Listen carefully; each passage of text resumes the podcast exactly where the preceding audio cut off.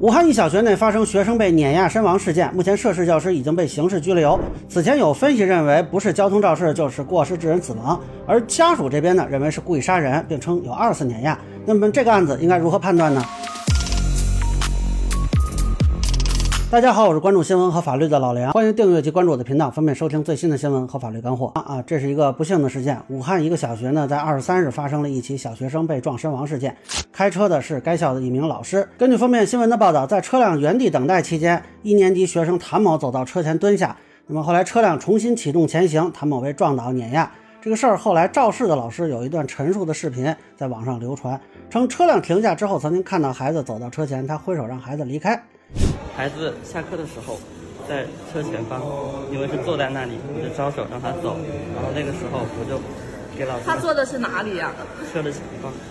车的前方。你个老死鬼，孩子家属明显是不认同的，并且声称是有一个二次碾压的情况，因此也提出呢，这是不是故意杀人？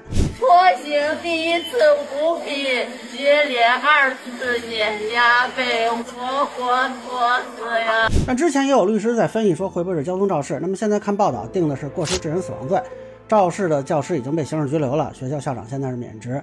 呃，这里需要说明一下，我上次聊撞人抛尸那个案子的时候就发现。就很多网友认为呢，这过失致人死亡罪比交通肇事罪重啊，但实际上，如果交通肇事罪是有恶劣情节，最重是可以判到十五年的，而过失致人死亡罪最重就是七年。那大家如果有印象，前几天聊过一个杭州女童坠亡案，那个保姆被定的就是过失致人死亡罪，那一审是判一缓二，所以并不是说定成了过失致人死亡罪就一定处刑更重。呃，当然就这个案子来说，现在我会认为他处刑的空间可能是在三年以上七年以下，不过要看他有没有积极救治啊、自首啊。无视供述啊，认罪认罚呀，积极赔偿这些情况啊，当然目前看有一种不太可能的情况，但是啊，如果有被害人家属谅解啊，也是可能影响刑期的。那可以参照的例子呢，是二零二零年西安发生的一起七岁小学生在某中学校园内被撞身亡，那个案子是司机操作不当导致的啊，不过取得了家属的谅解，甚至他还有自首之类的情节。我查了一下，一审判决是判三缓四。啊，但很显然，这个量刑档位是在三年以上啊，否则有从轻情节不可能还判三年了。所以这个案子啊，我认为可能判的是三年以上，但这个仅供参考吧。那么为什么不是交通肇事罪啊？目前看是因为他校内出事地点并不是交通法规意义上的道路，而交通肇事罪的前提呢是违反交通运输管理法规，所以只能按照过失致人死亡先刑拘。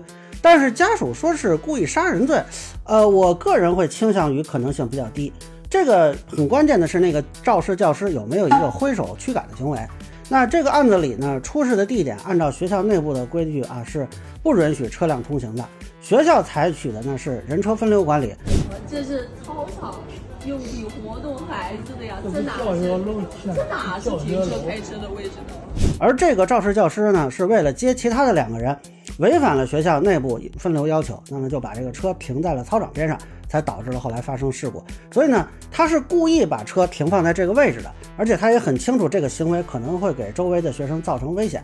当然，暂时没有证据证明他是积极追求啊，那直接故意定不了。但是放任的故意和呃疏忽大意的过失究竟是哪个啊？这个还是需要客观证据来论证。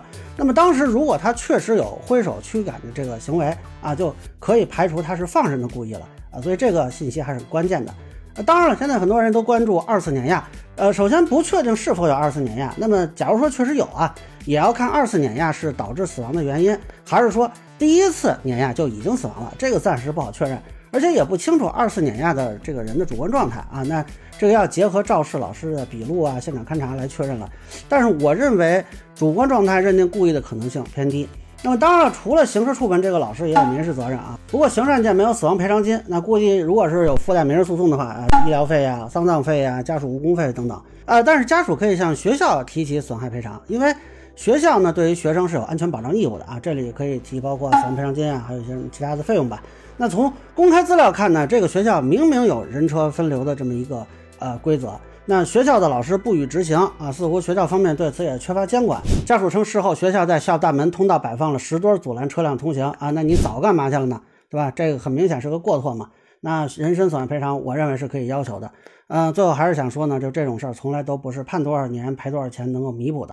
一个小学生就这么惨死轮下啊，事发地是理应保障学生安全的学校，亲手导致他死亡的又是一个老师。那校方对于校内的安全的漫不经心和学生生命安全的漠视罔顾，真是让人发指。啊，希望当地主管部门对这个事情有一个严格的行政追责和行业内的警醒吧。最后也是希望家属能够节哀。那以上呢就是我对武汉小学生校内被碾压事件的一个分享。个人浅见难免说了，欢迎不同意见小伙伴在评论区和弹幕里给我留言。如果您觉得我说的还有点意义，您可以收藏播客老梁不郁闷，方便收听最新的节目。谢谢大家。